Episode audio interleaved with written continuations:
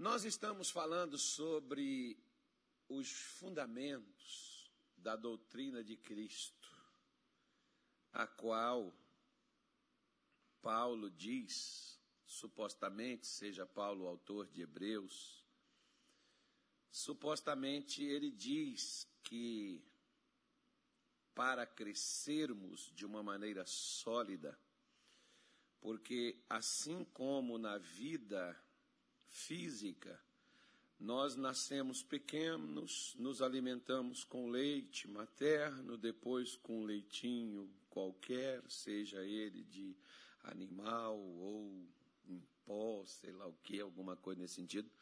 Depois que a gente começa a comer coisas mais sólidas, para depois a gente chegar assim a uma feijoada, né, aquela consistência, aquele tutano de boi, aquelas picanhas, aqueles dois dedos assim de, né, de tocinho, então, enfim, para você não ter uma indigestão ou para não ter né, outros tipos de problemas.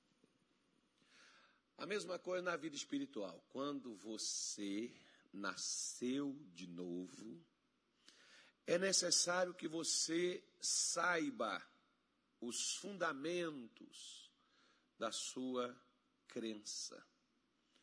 Por que os fundamentos? Porque o que você vai construir vai ser em cima do quê? Baseado no quê? Então, por isso, eu vou sempre ler com você os seis e os cinco. Paulo diz assim: pelo que deixando os rudimentos da doutrina de Cristo, prossigamos até aonde? Aonde para onde a gente deve prosseguir? A perfeição. Não lançando de novo o fundamento do arrependimento de obras mortas e de fé em Deus, e da doutrina dos batismos, e da imposição das mãos, e da ressurreição dos mortos, e do juízo eterno isso o faremos se Deus permitir. Capítulo 5, volta nele. Versículo de número 12. Perdão, vamos ler o 11. Diz assim: Do qual muitos temos que dizer, de difícil. Difícil o que, gente? Leia comigo, eu gosto que as pessoas participem comigo, que eu sinto que nós estamos num lugar vivo. Nós estamos num lugar assim de um povo de Deus, de um povo assim que é, está contagiado pela palavra de Deus. Então vamos lá. Do qual temos muito que dizer, de difícil interpretação. Quando eu parar, você continua.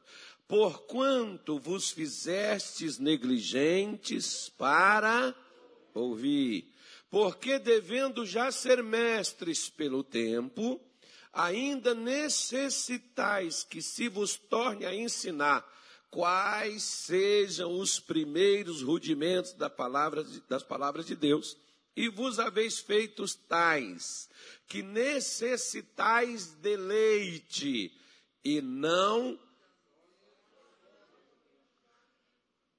porque qualquer que ainda se alimenta de leite não está experimentado na palavra da justiça, porque é menino. Eu sempre recomendo, vocês nunca leem, mas eu vou recomendar assim mesmo.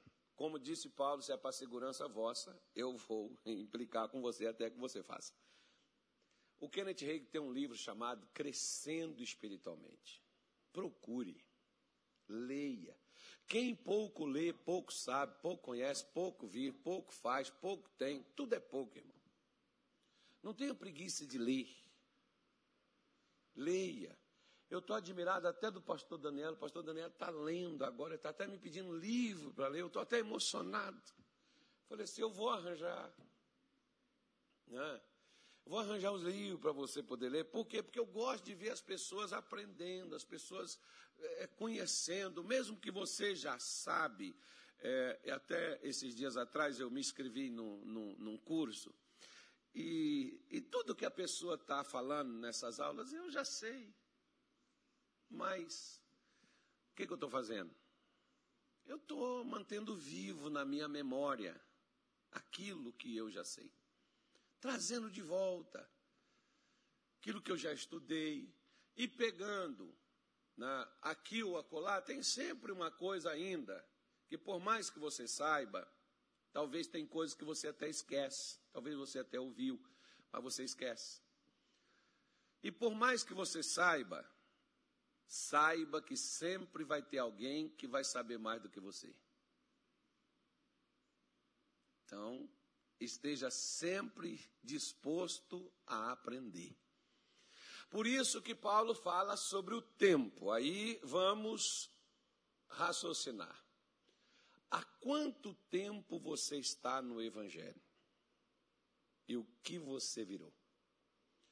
Você cresceu, se tornou um adulto cristão? Ou você ainda é um menino na fé? Porque se você voltar e fazer a comparação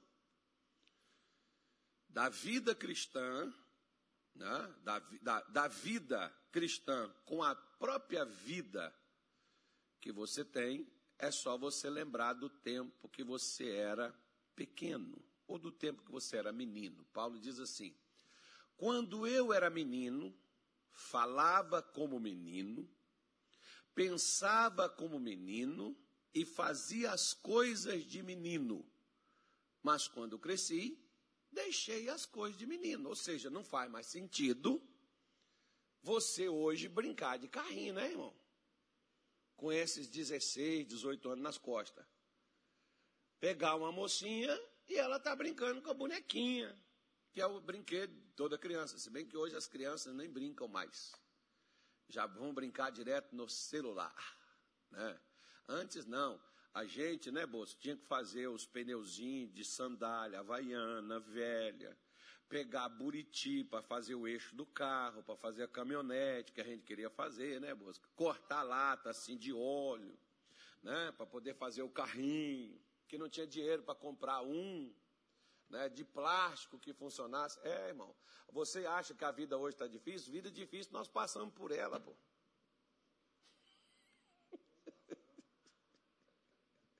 Né? Então, então, se hoje está difícil, não está difícil não é desde agora, não, irmão. Nosso tempo também era difícil. Né? Difícil hoje é comprar um PlayStation, isso sim. É difícil, pois era difícil também você ter um carrinho, ter uma bola. O que, que a gente fazia? Lá em Minas Gerais tinha uma resina, que a gente pegava aquela resina e ia enrolando pano. Lembra disso? A gente chama mangaba. Lembra? Tá vendo? Ó, recordar. Coisa de menino. Né? Então a gente ia enrolando o pano, passando o leite da mangaba, ia colando para fazer uma bola para a gente brincar, irmão. Hoje você já acha pronto, é facilidade, barato, tem acesso. Naquele tempo não.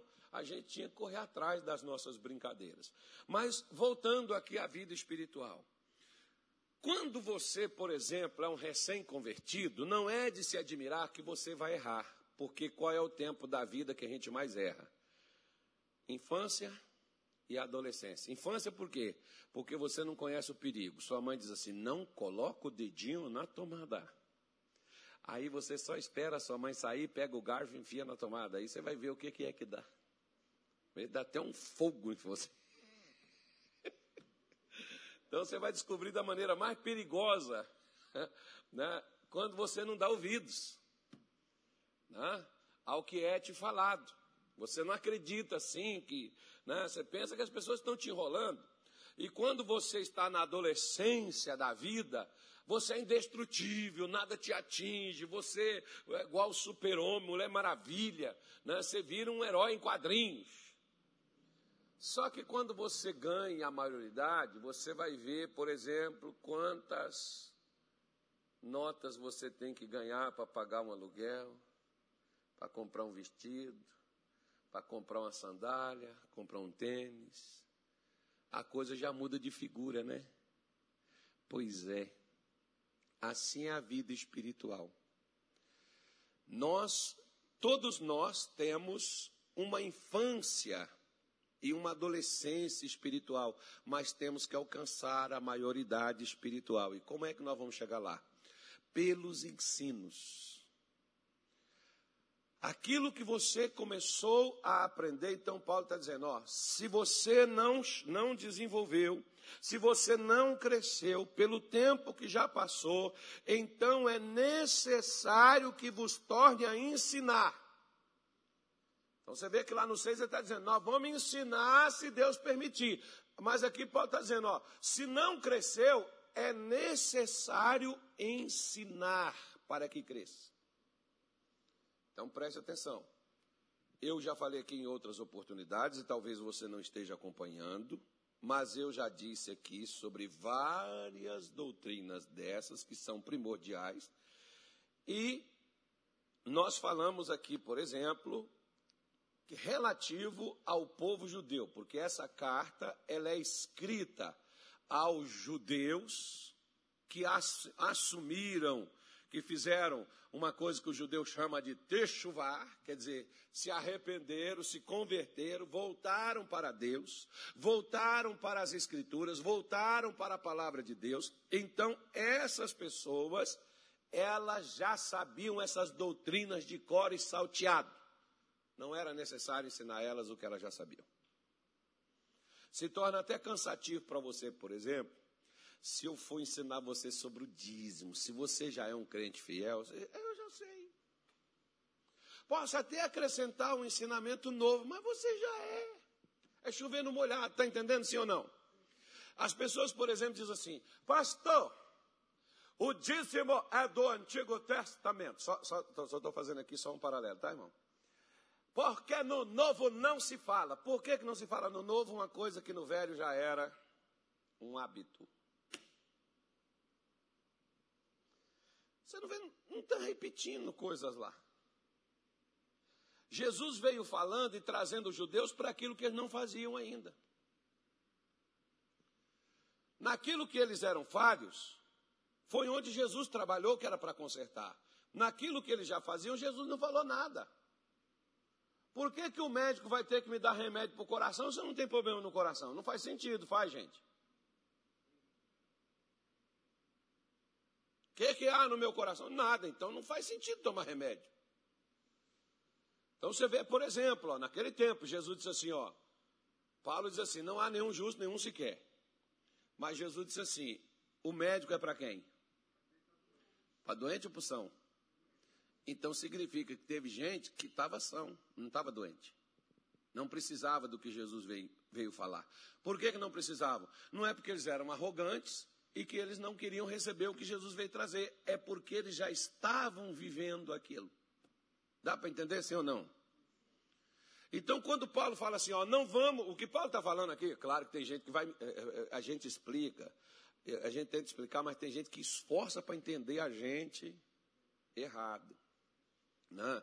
O que Paulo está falando assim, ó, não vamos perder tempo voltando a ensinar os primeiros rudimentos. Vamos avançar. Tipo assim, né? Paulo está falando. Paulo está dizendo assim: vamos sair do ensino médio, vamos passar para fundamental, vamos sair do fundamental e vamos passar para o médio. Aí você está no médio, Paulo diz assim: vamos sair do médio e vamos entrar na faculdade. Aí depois você entrou na faculdade, pode estar dizendo assim: vamos fazer uma pós? Que é para quê? Que é para você ir continuar aprendendo sobre Deus. Olha o que diz, isso não é doutrina de Paulo, não. Olha o que diz, ó, Oséias capítulo 6, versículo 3. Eu acho que seja, não sei, não sei se é verdade, mas eu acho que seja. Oséias 6,3. Coloca na tela, por favor, para a gente ver se é isso mesmo. Conheçamos. E o que mais, gente? E o que mais? E prossigamos. Em quê? Eu acho engraçado que às vezes a pessoa conhece o pecado e prossegue no pecado. E continua no pecado. Né? Ele está dizendo: se você conheceu a Deus, descobriu, continue a descobrir, porque quanto mais.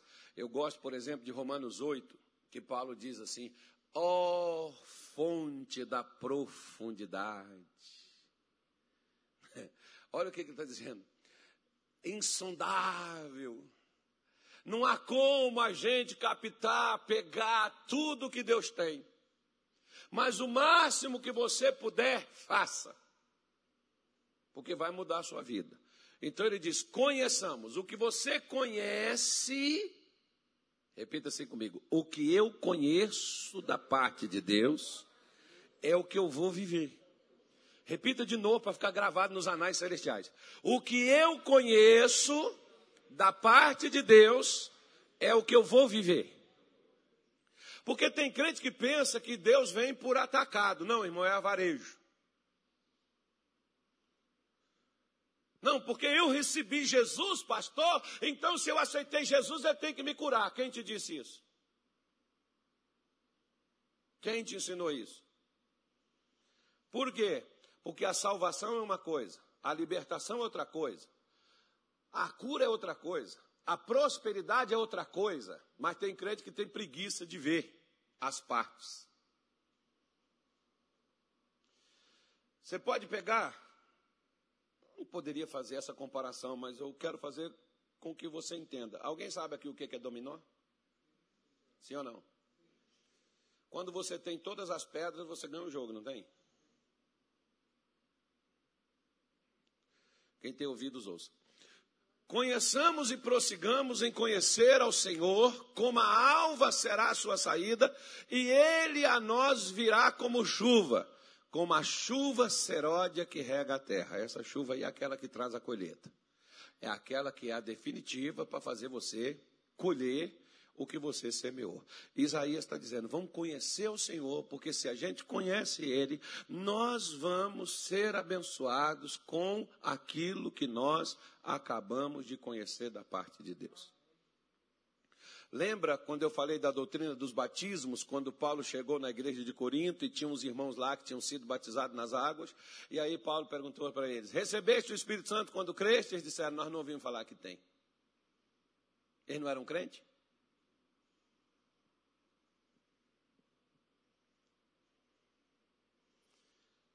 A mesma coisa, quer ver? Quer que eu mexa, sim ou não? Eu não entrei na doutrina de hoje. Mas quer que eu mexa ou não quer? Sim ou não? Tá bom. Coloca aí Filipenses 4, 19 para mim, por favor. Vamos lá. 4, 19. O meu Deus, segundo as suas riquezas, suprirá o quê? O quê? Todas as nossas necessidades em glória por Cristo Jesus. Amém?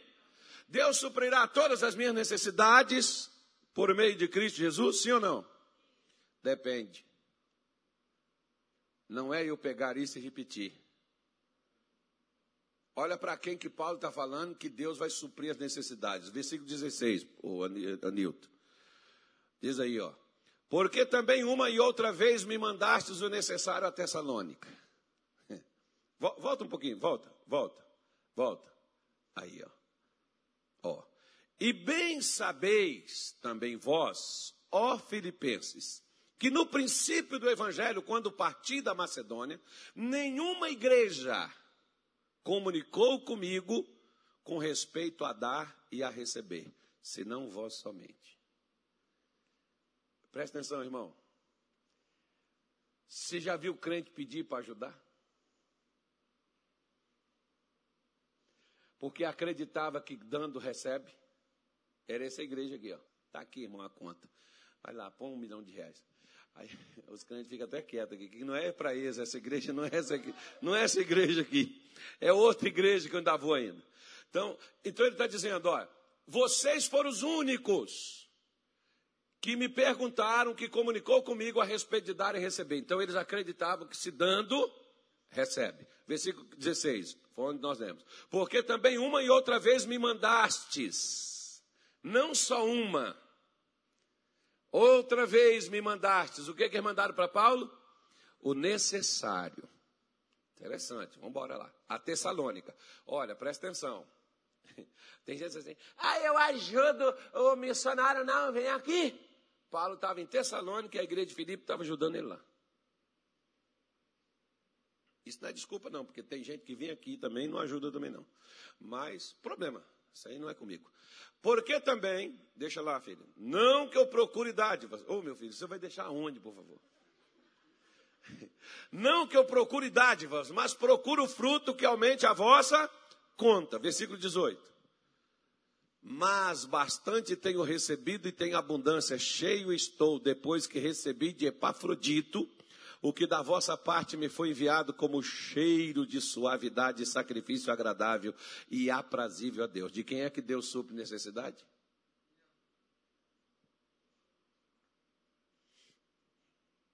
Oi, alô, terra, Cuiabá na escuta. Atenção, são 20 horas e 2 minutos. Agora nós vamos falar sobre a ressurreição dos mortos. Tem que falar, pastor? Isso é uma doutrina fundamental que você, como cristão, deve saber. E é por isso que um dia, por exemplo, há muitos anos atrás, quando o missionário Soares começou esse ministério, lá em Belo Horizonte ele foi preso e o delegado ameaçou ele dizendo: se você voltar, nós vamos te matar. Foi Belo Horizonte, Belo Horizonte foi Vitória, uma coisa assim, eu não me lembro mais qual foi a cidade. Oi? Belo, Belzonte. Então, é, ameaçaram ele, falou, nós vamos te matar. Aí o pessoal falou, missionário, toma cuidado. Missionário, eles podem fazer qualquer coisa com o senhor. Lembra, é daquele tempo, daquela época, o pessoal fala assim, oh, naquele tempo. né? Aí o, o, o missionário disse assim, gente, deixa eu fazer uma pergunta a vocês. Qual medo um defunto tem? Se já está morto, irmão. Agora, interessante, sabe? Os crentes dizem que acreditam na ressurreição, mas tem medo de morrer. Pastor, ore por mim, pastor, por favor. Pastor, eu não posso morrer. E quando um crente morre, eles ficam tudo sentido. Porque o crente, irmão, diga assim comigo: o crente não morre, ele dorme ele passa da morte para a vida. João 8, 51. Vamos ver o que, que ele diz. João capítulo 8, versículo 51. Olha o que, que Jesus falou. João 8, 51. Em verdade, em verdade vos digo que se alguém guardar a minha palavra, Aí, pastor, então eu vou ficar velhinho, gagar, cabeça branca, mas não vou morrer. Não vai sim. Fisicamente vai. Por quê? Porque fisicamente, até Lázaro, que ressuscitou dos mortos, voltou a morrer de novo.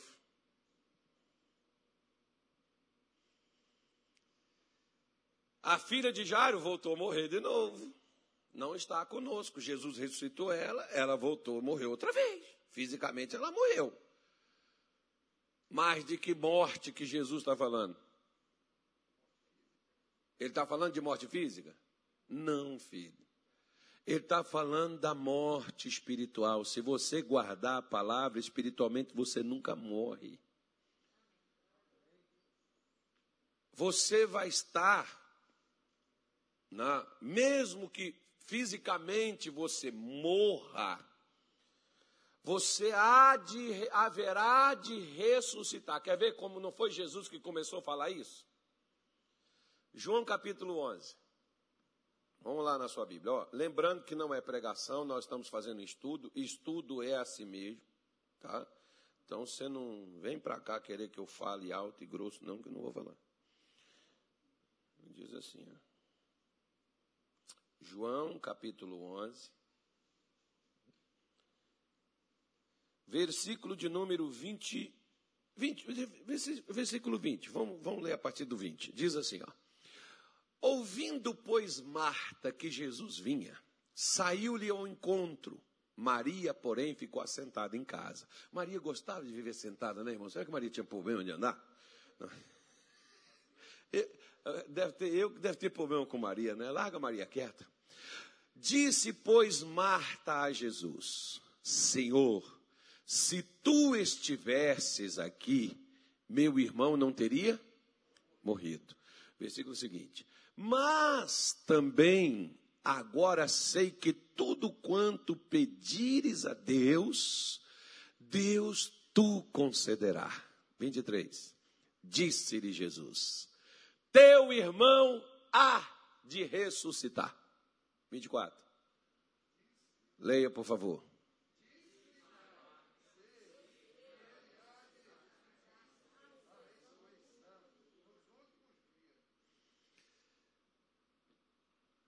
Ela já não sabia que haveria no último dia uma ressurreição? Então não é uma doutrina nova. Os judeus já dominavam e tinham ciência de que a pessoa ela vai fisicamente morrer, mas posteriormente ela será ressuscitada para poder receber recompensa ou da vida eterna ou da perdição eterna. Lá, por exemplo, Israel tinha dois grupos. Um deles acreditavam nisso e pregavam isso, que eram os fariseus. Os outros eram os saduceus, eles não acreditam em ressurreição, eles acreditam em reencarnação. Isso não é novo, não, irmão, isso é antigo. Ó. Naquele tempo, já existia isso aí. Então, essa doutrina de ressurreição dos mortos já era uma coisa conhecida no meio do povo de Israel. Não é coisa nova de Jesus, não. Se você pegar, por exemplo, é só basta você olhar na Bíblia. Eliseu ressuscitou o filho da viúva, não ressuscitou? Da viúva não, da, da mulher lá de Sunem. Não ressuscitou ela? Elias não ressuscitou o filho da viúva? Sim ou não? Quem mais teve uma ressurreição na Bíblia? Deixa eu ver se você se lembra. Hã? Não antes. Antes. Quem mais acreditava que se a pessoa morresse, ela ressuscitaria? Deus poderia fazer ela ressuscitar. Hã? Abraão. Onde é que prova isso? Romanos 4. Creu no Senhor aquele que vivifica os mortos, aquele que ressuscita morto.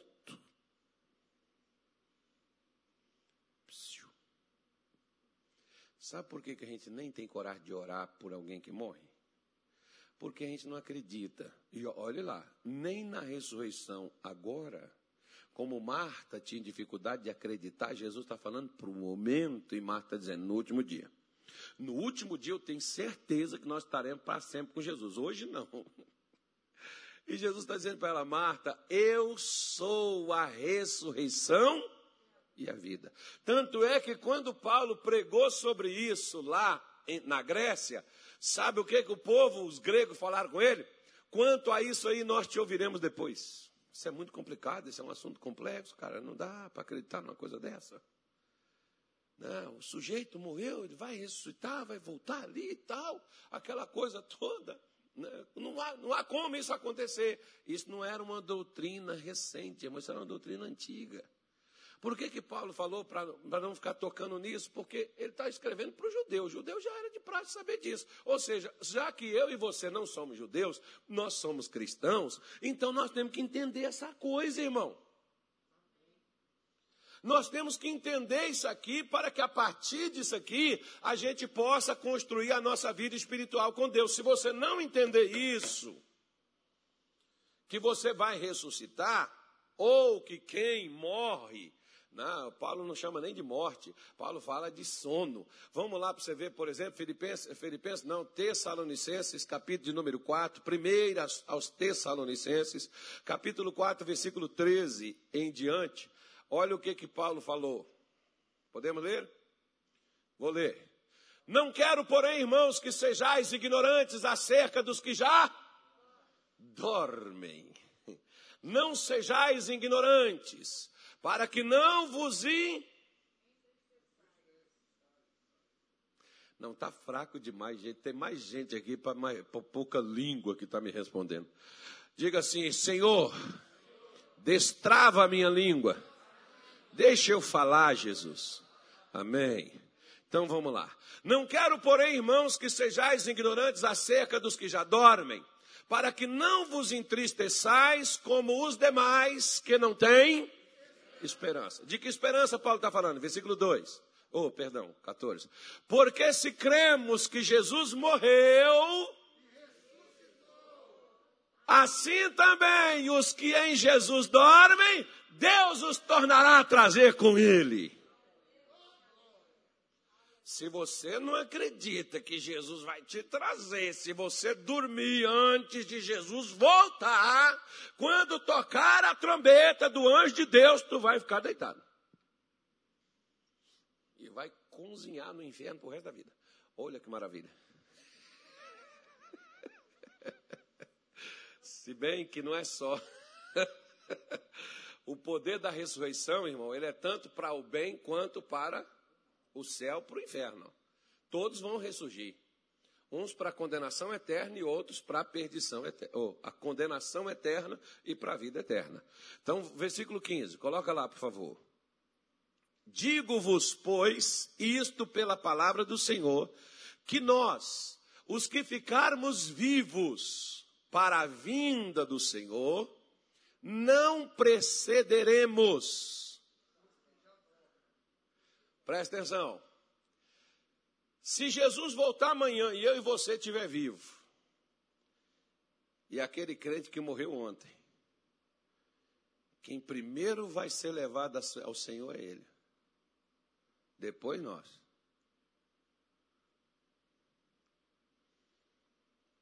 Ainda tem crente, você não precisa se matar, não, tá, filho? Pelo amor de Deus, eu não estou pregando isso. Ah, pastor, então eu vou me matar, porque estou garantido. Outro dia uma moça teve coragem de me fazer essa pergunta. Eu creio, pastor, na ressurreição. Eu posso me matar, que Jesus me ressuscita? Eu falei, não, deixe que alguém te mate. Né? Se alguém te matar, você vai ressuscitar. Agora, se você se matar, você está lascado. Né? Então preste atenção no que ele está dizendo. Ó. É, nós, os que, ficamos, os que ficarmos vivos para a vinda do Senhor, não precederemos os que dormem. Versículo 16. Vamos lá. Porque o mesmo Senhor descerá do céu com alarido, e com voz de arcanjo, e com trombeta de Deus. E os que dormiram, morreram em Cristo, ressuscitarão primeiro, versículo 17. Depois nós, os que ficarmos vivos, seremos arrebatados juntamente com eles nas nuvens, a encontrar com o Senhor nos ares, e assim estaremos sempre com o Senhor. Então, crente, deixa eu te falar duas coisas. Eu gosto de mexer nesse negócio. Eu gosto de falar da palavra de Deus e isso me entusiasma. Eu vou falar sobre duas coisas. Ó, duas coisas que crente tem medo. Crente tem medo da. Aqui não tem ela. Crente tem medo da morte e crente tem medo disso aqui, ó. Pastor, e se eu não for? Outro dia um irmão falou assim: Pastor, se o anticristo vier? Falei, deixa ele vir, ué. Você está com medo do anticristo?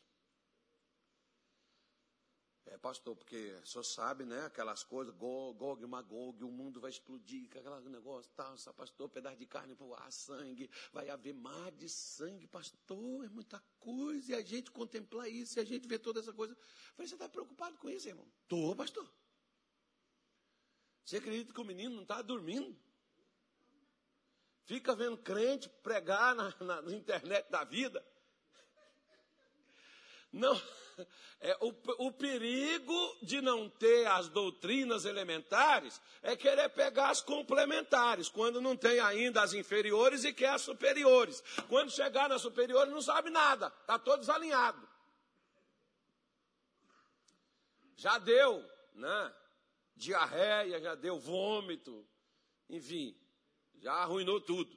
Então o que que ocorre? Preste atenção. Preste atenção. Vou falar um pouquinho sobre isso. Primeira coisa.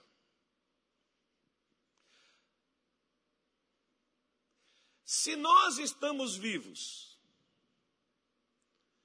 e seremos arrebatados na vinda do Senhor,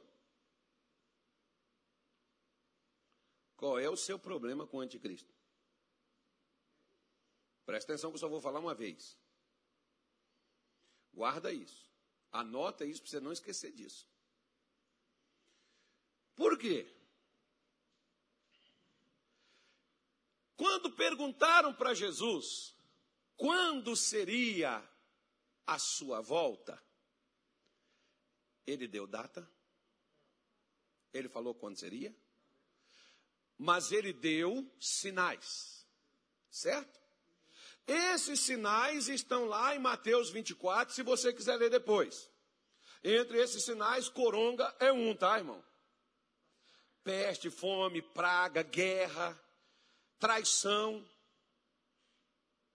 Vê nas igrejas, gente que entrou foi nas costas do líder, meu líder, meu chefe, meu senhor, meu apóstolo, meu profeta. Levantou a bola desse camarada, daqui a pouco está dizendo: Satanás, endemoniado, trai. Você vê a moça que pega o rapaz, beija amor da minha vida, meu rei, meu príncipe, minha princesa, minha rainha. Daqui a pouco sua bruxa, sua louca, sua doida, está com um galho assim nas frentes, assim, ó, que para passar naquela porta ali dá trabalho. A traição, como é que essa coisa tem aumentado? Você já percebeu? A pessoa que come junto contigo, ó, você arranja um trabalho para a pessoa lá na empresa onde você trabalha e aquela pessoa depois trai você, puxa teu tapete joga. Não tem isso, não. Digam graças a Deus. Nós não temos isso. Então nós estamos tranquilos que isso não é um sinal do fim dos tempos. Então você vai lá, você pega, os sinais estão lá, certo, irmãos? Ok, eu não vou falar deles. Eles estão lá, você vai lá e veja. Eu só estou falando que está perto. Aí, vejam só. Nós sabemos que quando o anticristo aparecer, na hora que ele se manifestar, só vai ter sete anos a terra. Ok? Gente, presta atenção que eu estou te falando uma coisa que talvez você não vai ouvir mais não. Porque se o anticristo se manifestar em 2023, em 2030 acaba. Não fica esperando o anticristo manifestar para você contar, não, tá? Porque aí, aí fica fácil. Vai ficar igual o capitão da polícia militar, quando eu cheguei lá nele, né, que ele deu uns tiros lá e botou arma na minha cabeça. Aí ele foi e falou assim comigo, pastor, ele me mostrou o quarto dele cheio de, de cerveja, e ele falou assim: ore por mim, pastor. Eu vou ficar bebendo essa cerveja. Quem vai beber ela, pastor? Desperdiçar tudo. Ore por mim, me conta aqui, senta aqui comigo, com as latinhas na mão. Me conta a história do ladrão. Não tem um ladrão na Bíblia, pastor, que morreu do lado de Jesus? falei, tem. Conta a história para mim. Fui contar a história para ele. Igual conta para criança, irmão. Ele porre toda a vida, igual um gambá. Aí eu contando a história para ele, ele foi e falou assim: Isso, isso.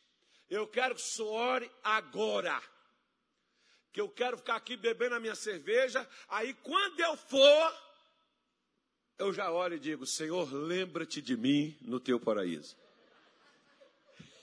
Eu falei para ele, capitão, não vai dar tempo. Por quê? Porque, ó, pisca, pisca, pisca, pisca, pisca, pisca, pisca. Você piscou, Jesus já veio, você ficou, você não foi. E agora eu coloquei medo em todo mundo. Agora é terror. Né? Chega lá de noite, seu marido levantou, foi lá fora, andou na cama, estou sozinho. O mundo acabou. Não, ainda tem mais sete anos, calma. Se nós seremos arrebatados, nós seremos arrebatados depois que o anticristo vier ou antes dele? Hum? Presta atenção no que eu te falei, ó.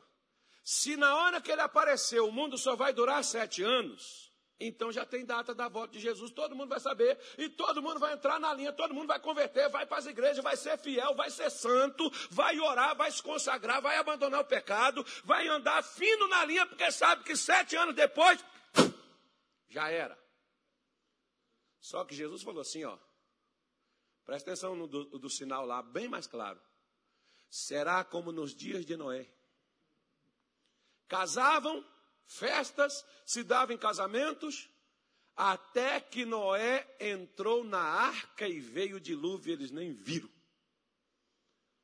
Da mesma forma é a volta de Jesus. Então, se você conhece a doutrina da ressurreição, primeira coisa, você não vai ficar preocupado com a morte, porque você sabe que é temporário. Segunda coisa, você não vai se preocupar com o anticristo. Por quê? Porque você vai ser arrebatado antes dessa coisa chegar aqui, irmão.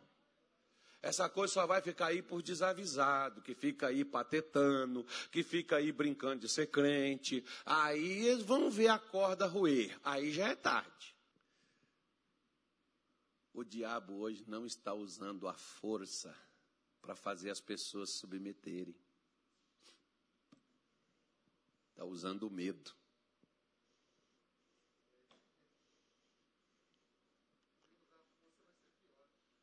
Ele não vai usar a força, Bosco.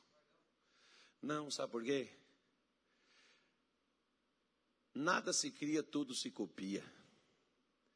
O povo de Deus era maior, era mais forte e era mais poderoso no Egito o faraó disse: Vamos usar de sabedoria. O diabo sabe que a igreja é a maior oposição que ele tem na terra aos seus planos. E os donos do mundo, eles sabem o que é a igreja unida.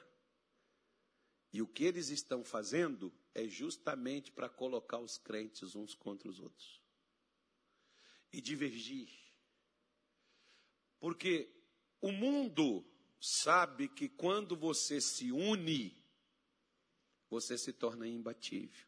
Mas quando você divide, você fica mais fácil de ser dominado.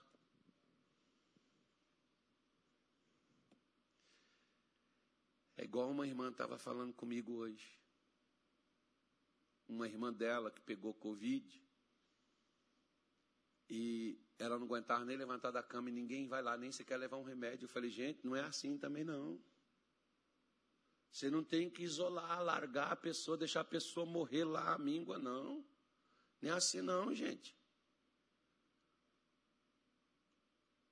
Ela teve que fazer uma oração, ela não mora lá, a irmã dela mora em Rondônia. Ela teve que fazer uma oração para Deus dar força para a mulher levantar para pegar um remédio para poder beber, porque ela não tinha força de pegar um remédio para levantar. Ela não tinha força de levantar para tomar um remédio.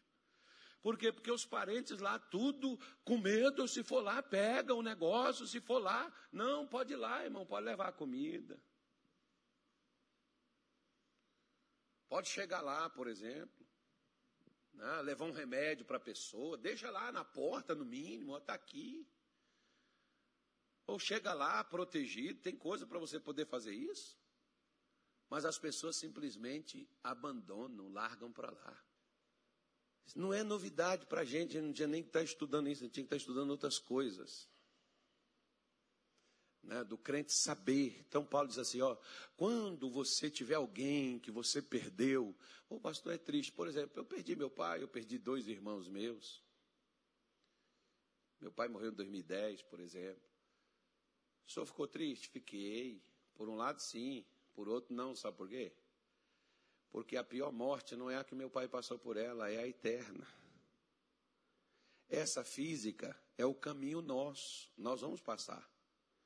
De uma forma ou de outra, nós vamos passar. Se é Covid, se é dengue, se é coração, se é rim, se é pulmão, se é fígado, se é um tiro, uma bala, uma faca, uma espada, um fuzil, um canhão, um acidente. A gente não sabe, irmão. Mas nós sabemos que uma hora nós vamos ter que passar por isso. Só que quando você passar, você sabe para onde você está indo. Ou você, quando alguém da sua casa passar e que é crente, você sabe para onde é que foi. Está aqui, ó. Quem tá, quem dormiu está esperando o Senhor tocar a trombeta. Na hora que ele tocar, quem dormiu vai levantar primeiro. E nós que estivermos aqui não vamos escutar primeiro o toque da trombeta, vai escutar os mortos, os que morreram primeiro. Eles serão ressuscitados porque essa é a garantia que Jesus disse assim, em João capítulo 6, a partir do versículo de número 54, você pode ler, e a partir do versículo 54 em diante, boa leitura para você até o 63. João 6. Jesus diz assim, ó: Aquele que come da minha carne e bebe do meu sangue tem a vida eterna, e eu ressuscitarei no último dia. Então há uma promessa de ressurreição para o último, e há uma promessa de arrebatamento para quando o bicho pegar. Então, se Jesus não disse quando é que ele voltaria, Mas a Bíblia diz que depois que o anticristo aparecer só haverá sete anos, então nós vamos ser tirados antes ou depois? Faz suas contas. Bom, se você quiser ficar para depois, pode ficar, fica à vontade. O público é todo seu, o Estado aqui é seu, pode liderar a coisa aqui. Versículo 18, para a gente terminar. Diz assim: Portanto, Consolai-vos uns aos outros com estas palavras. Consolar e ajudar. Paulo está dizendo, fala isso, que você vai ajudar os outros. Traz essas garantias. Põe isso, conversa sobre isso. Por quê? Porque nós não temos que temer, irmão, nem a morte, nem arrebatamento, nem fim de mundo. Eu não sei por que os crentes ficam preocupados com isso. Viva! E deixe viver. E se eu morrer, pastor, Jesus ressuscita você, filho? Você tem garantia de que no último dia a trombeta vai tocar, vai lá no chão e vai tirar você. Levantou e colocou em pé. E olha que coisa boa. E nunca mais estaremos para sempre. Mais. Não, né? não haverá mais morte nem choro. Não. Né?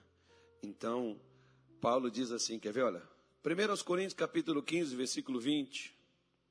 Já estou terminando, digam graças a Deus. Gostoso esse versículo aqui que Paulo fala sobre ele. 1 Coríntios 15, versículo 20, meu irmão. Tem aí ou não tem? Vai sair ou não vai? Hoje. Diz assim, ó. Mas agora, Cristo ressuscitou dos mortos e foi feito as primícias dos que dormem. Ele foi o primeiro e nós seremos os outros, ó. Um abriu a porta e a porta está aberta, e quando a porteira abre, a boiada pode sair. E nós, nós não somos boi, nós somos filhos de Deus. Então, um foi e abriu a porta da morte, passou para a vida e subiu nas alturas. Então nós também passaremos pela porta da morte e subiremos nas alturas. É por isso, irmão, que Sadraque e Mesaque, as pessoas pensam assim, que eles estavam ali é, confiando em Deus para poder se livrar. Não, irmão, eles queriam mesmo era morrer. Os caras não estão tá nem aí com vida, meu irmão. Nós que não temos esperança, que não cremos em Deus, é que ficamos querendo protelar, querendo ficar aqui, querendo viver, não sei quando. Não, ele não estava nem é por isso que não morreu. E é por isso que nós ficamos brigando para viver e morremos.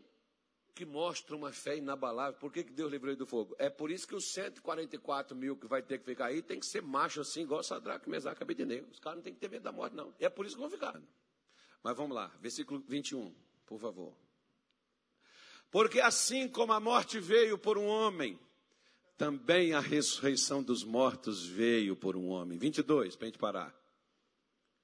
Mas, uh, 22, Anilton. Porque assim como todos morrem em Adão, assim também todos serão vivificados em Cristo. A morte não é o problema na vida do crente, irmão, mas sim a descrença.